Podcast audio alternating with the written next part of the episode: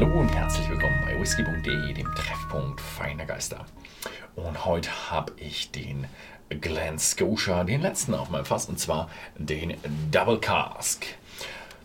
Name ist hier schon Programm, Double Cask. Es geht um zwei verschiedene Fässer und es sind ja normale First Fill Bourbon Zumindest gehe ich davon aus. Es steht hier sogar nirgendwo, wo es ich gelesen habe. Und dann kommt noch das PX Sherry Fass dazu, also der Pedro Jimenez, äh, der Peter Siemens äh, Sherry, der dann rein äh, ja, geblendet wird, um dort eine richtig schöne Süße zu kreieren. Ja, wow, der ist jetzt ein Stückchen stärker auch noch. Der hat nämlich 46 Prozent und ja, ist dann schon klasse. Aber trägt wieder keine Altersangabe. Aber hier steht Matured in American Oak Barrels. Also klingt so ein bisschen nach Bourbonfässern. Ob es jetzt wirklich First Fill Bourbonfässer sind, das sei jetzt mal dahingestellt. Aber es geht ja hier schließlich um eine Mischung und ich gehe mal davon aus, dass hier so ein bisschen der, der PX die, den, die Führung übernimmt, sagen wir es mal so. Mhm. Gut, gut. Mhm.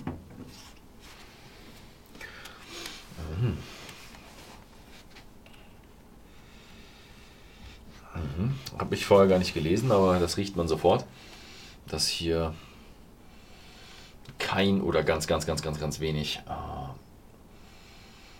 äh, Rauch mit drin ist. Schön, also er ist, er ist keine Sherry-Bombe. Also ich hatte jetzt eigentlich mehr Sherry erwartet. Das ist so ein, also hier fühlt man, rieche ich schon auch noch gutes Bourbonfass raus. Komisch, weil ich bei den anderen so diese Karamellfudge, so dieses typische Bourbonfass gar nicht so sehr hatte die waren eher so würzig. Der hat auch noch eine gute Würze mit dabei. Aber ein bisschen süßer kommt er mir schon vor. PX auch süß, also. Mhm. Ja, aber im Geruch noch nicht ganz überzeugend.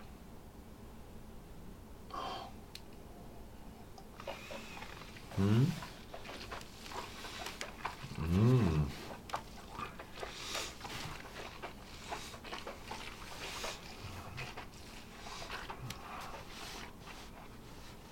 Schöne Geschichte. Mhm.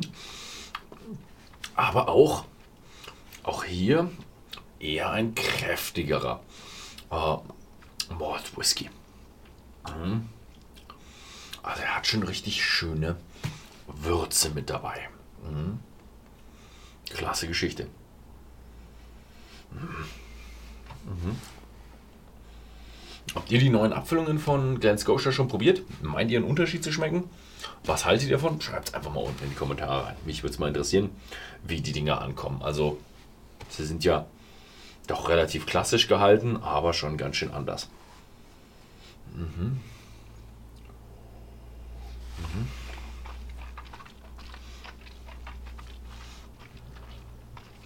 Mhm. Also hier muss ich echt dazu sagen, der PX-Einfluss ist wenig. Ja, ich glaube schon, dass er da ist.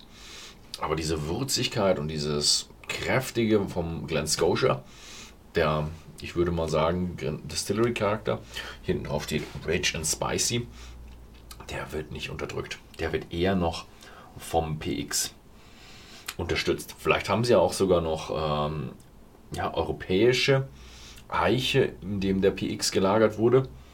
Dann hätte der hier sogar noch mehr. Also könnte ich mir schon vorstellen, aber er schmeckt von der Würzigkeit her eher wie die anderen zwei. Von daher würde ich es da auf die ja, Brennerei schieben. Ja, schöne Geschichte. Mhm. Also mein Fazit: Glen Scotia, viel Glen Scotia, ein nettes Double Cask mit dazu. Nicht so viel PX erwarten wie jetzt andere PX Whiskys. Da gibt es ja welche, die sind dann, oh, und dann denkst du, hast den PX ja schon im Glas. Äh, nicht nur den, wie heißt nicht nur den Whisky, der PX gereift ist, sondern den direkten PX, weil sie so süß sind. Der hier eher weniger, der hat nur so einen Anklang an PX mit dabei. Wer auf den Geschmack gekommen ist, wer so einen richtig schön würzigen mag mit einem Anklang PX, der schaut mal bei whisky.de im Shop vorbei. Da gibt es die Flasche für 39,90 zu kaufen. Vielen Dank fürs Zusehen und bis zum nächsten Mal.